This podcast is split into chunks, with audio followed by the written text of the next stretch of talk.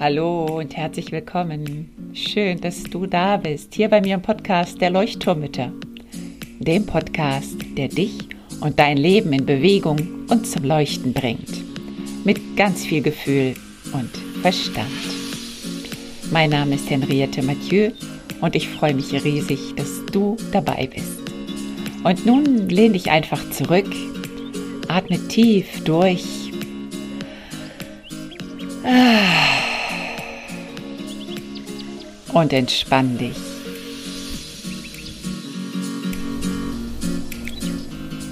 Hallo und schön, dass du da bist. Jetzt geht es wirklich los mit der ersten Episode des Podcastes Leuchtturmmütter. Heute geht es los mit Tabuzone Mama Burnout Teil 1. Ja, warum starte ich mit diesem Thema? Es soll genau mit diesem Thema beginnen, habe ich mir überlegt, denn das ist das Thema, was mich bis hierher geführt hat. Und zwar jetzt sozusagen zur Podcasterin werden lässt. Ähm, fragst du dich jetzt vielleicht so, hä, wie, warum, weshalb? Mhm, ganz genau vor einiger Zeit schlitterte ich mehr oder weniger unbewusst in einen Mama-Burnout. Das war ein schleichender Prozess und am Ende wurde es auf einmal sehr, sehr heftig, bis ich dann wirklich die Notbremse ergriff und gemerkt habe, dass es einfach so nicht weitergeht. Und ich habe festgestellt, jetzt im letzten Jahr vor allen Dingen, dass gerade jetzt in der Pandemiezeit viele, viele Mütter wirklich an ihre Grenzen geraten und dass dieses sensible Thema Burnout gerade mehr als hochaktuell ist.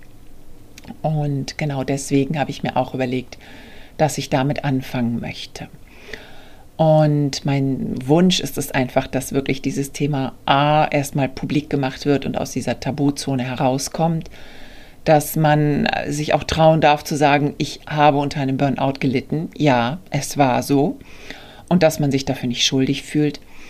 Und dass man dann aber auch weiß und dass wir Mütter einfach wissen, wie wir dagegen, ja, wie wir vorbeugen können, wie wir was tun können, dass es gar nicht erst so weit kommen muss und dass wir das auch anderen Müttern ja vorleben können. Das ist eigentlich auch mein Ziel. Und heute in dem ersten Teil möchte ich speziell über ja so die Erkennungszeichen, also eigentlich die bekanntesten Symptome sprechen, die bei einem Burnout auftreten und auch die Ursachen, die dazu führen können.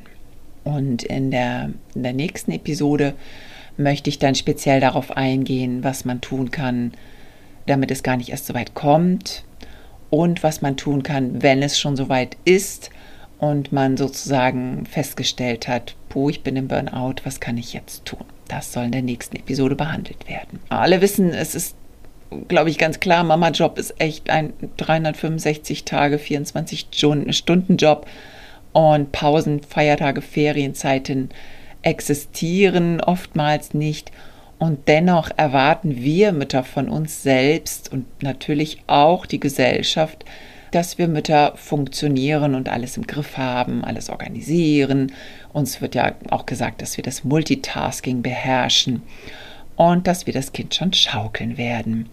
Und jetzt in der Pandemie, im Lockdown vor allen Dingen, kamen ja dann auch noch mal locker ein paar mehr Arbeitsbereiche hinzu von Homeoffice im, in der Küche bis hin zum Homeschooling im Wohnzimmer und noch die Freizeitbeschäftigung inklusive in den eigenen vier Wänden und dann auch noch die Anforderung, dass doch bitte alle bei guter Laune gehalten werden.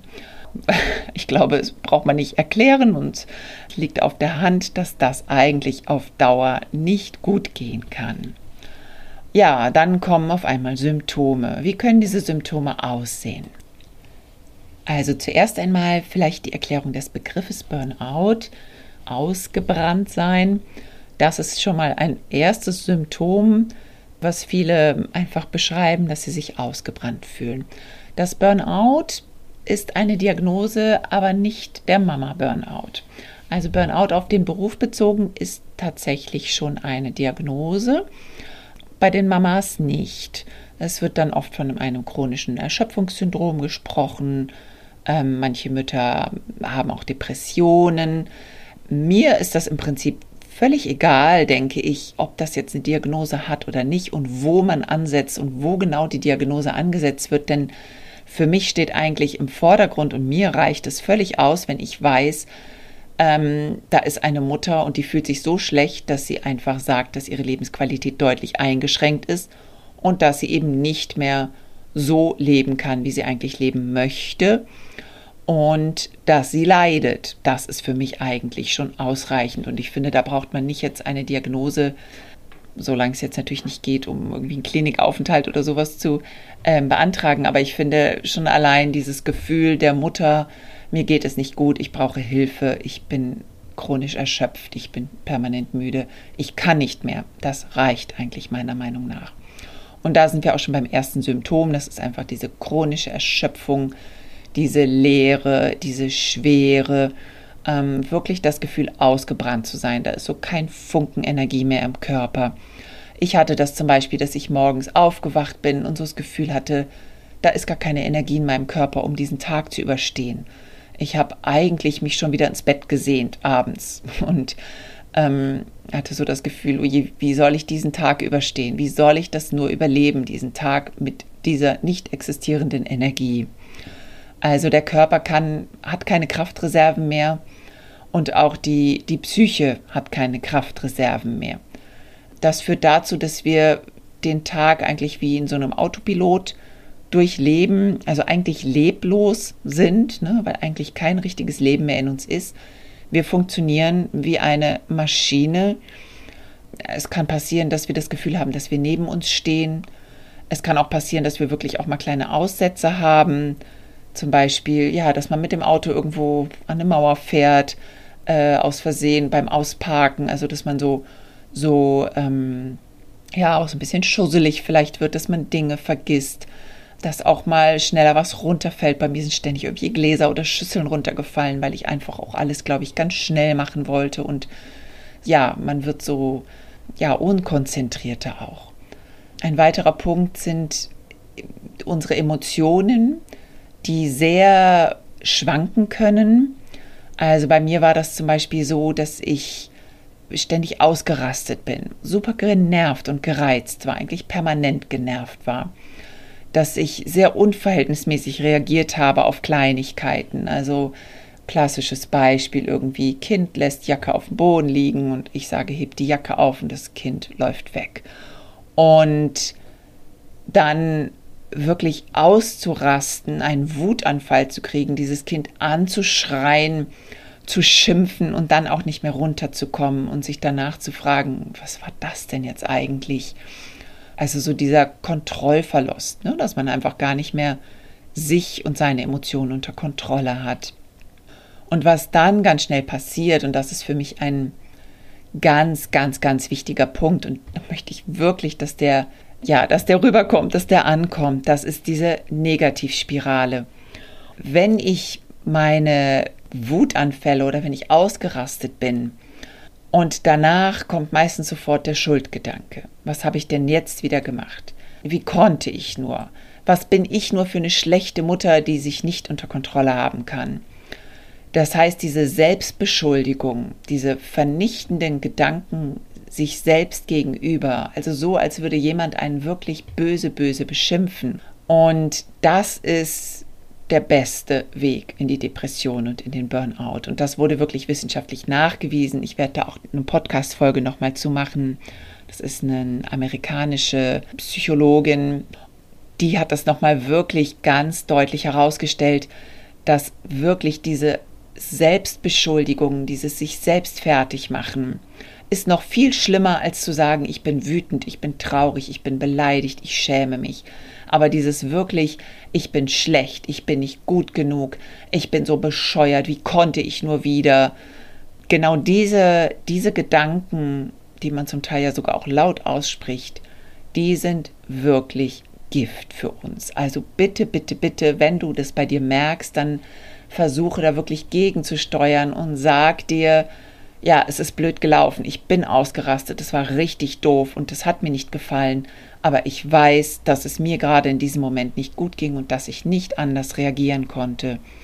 Und das finde ich ganz, ganz, ganz wichtig, dass wir darauf achten. Aber dazu kommen wir dann auch noch in der zweiten, im zweiten Teil.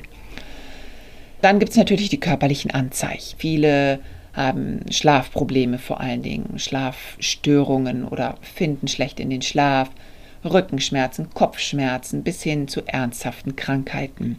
Viele fragen mich immer, wie lang das ging.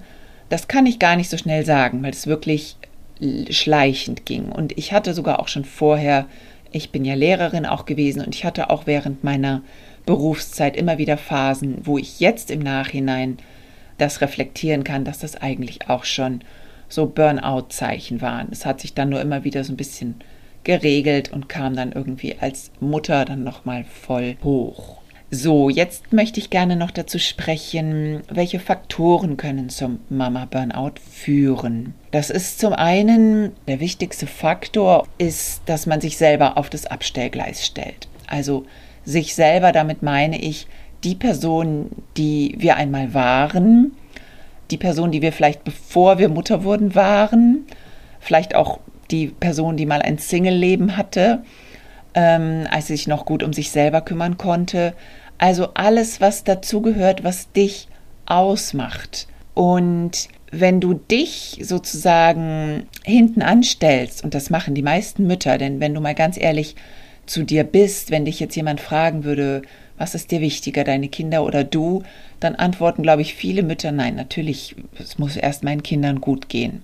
Wenn es meinen Kindern gut geht, dann geht es mir gut. Und das ist ein totaler Trugschluss. Das funktioniert nicht. Wenn es deinen Kindern gut geht, dann geht es dir nicht unbedingt gut, weil das zeigt der Mama Burnout. Das heißt, wenn man sagt, das Wichtigste in meinem Leben ist das Wohlergehen meiner Familie und danach komme ich dann irgendwann, vielleicht nach der Arbeit und nach dem Haushalt und überhaupt. Nein, es funktioniert einfach nicht. Wenn wir uns auf das Abstellgleis stellen, dann nehmen wir unsere Gefühle auch nicht wahr und erkennen auch nicht unsere Bedürfnisse, was wir eigentlich gerade brauchen. Das ist auch wieder eine Sache, die wir uns abgeschaut haben, ganz oft von unseren Müttern oder Vätern. Schau doch mal bei dir, inwieweit deine Mutter, dein Vater Selbstfürsorge betrieben haben. Und dann kommt noch hinzu, dass man als Mutter ja ganz oft ganz viel aufgibt, weil einfach auch keine Zeit mehr ist. Hobbys, die einem vorher gut getan haben, Sport, Musik, Kunst, ähm, vielleicht auch eine berufliche Tätigkeit, die, die, die einen sehr erfüllt hat. Das heißt, die Selbstverwirklichung geht auch gegen Null, wenn man Mutter geworden ist. Eine weitere Ursache ist auch, dass Mütter einfach auf sehr lange Zeit eine extrem hohe Leistung erbringen und eigentlich permanent unter Stress stehen. Und Stress ist einfach, ja, löst ein Stresshormon aus, das Cortisol, und das führt im Körper eben zu weiteren Reaktionen, die nicht gesund sind. Bei mir habe ich auch so ein paar Persönlichkeitsmerkmale entdeckt, die auch durchaus eine Ursache sind. Zum Beispiel bin ich extrem perfektionistisch. Und das ist aber ja auch so ein bisschen von der Gesellschaft, wird das ja auch manchmal gefordert.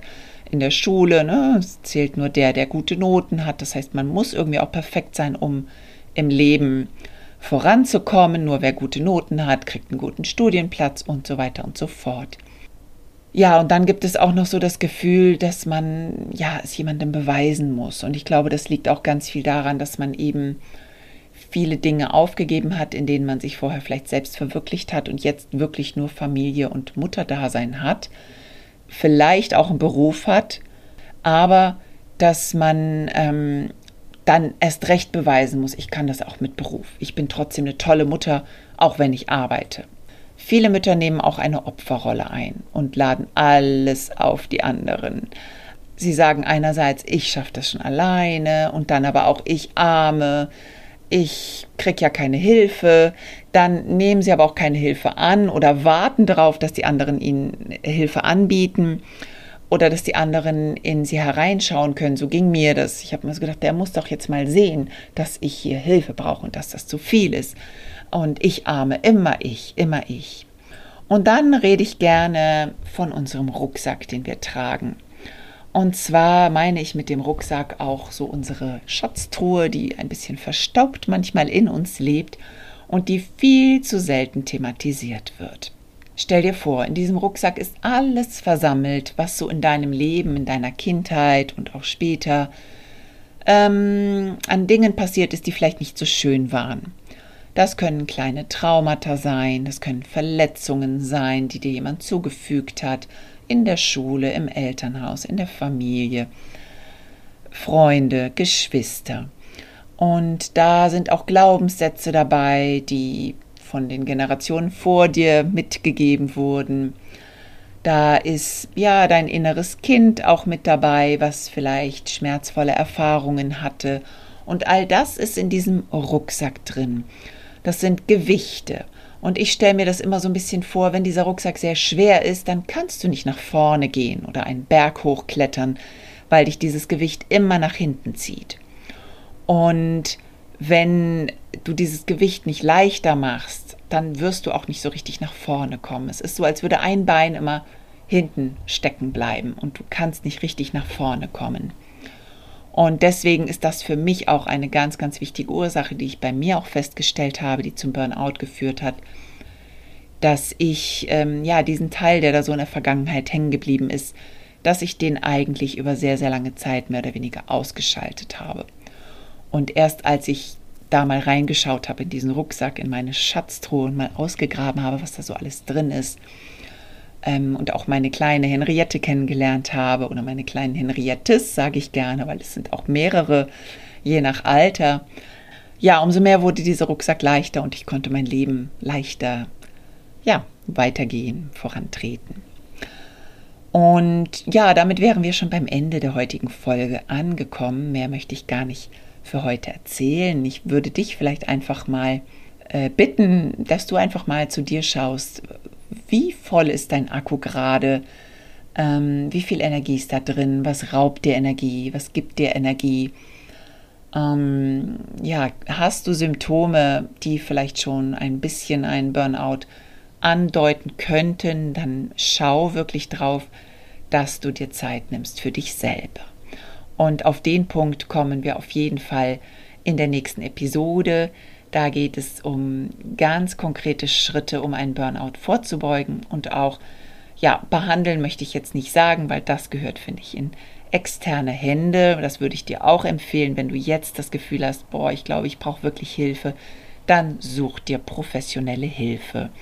Das ist auf jeden Fall gut und sinnvoll und nimm allen Mut zusammen und steh dazu, dass es dir nicht gut geht. Teile dich deinem Partner auch mit, deiner Vertrauensperson. Zögere nicht und hab kein schlechtes Gewissen, wenn du dir Hilfe suchst. Denn wenn wir uns zu helfen wissen, dann ist eigentlich schon mal die halbe Miete bezahlt. Ich freue mich schon auf die nächste Episode, wenn es heißt In Station Burnout. Und freue mich, wenn du dabei bist. Und empfehle gerne den Podcast weiter wenn du Freundinnen, Freunde hast, die das auch interessieren könnte. Ich wünsche dir eine tolle Zeit und bis zum nächsten Mal. Alles Liebe, pass gut auf dich auf. Deine Henriette.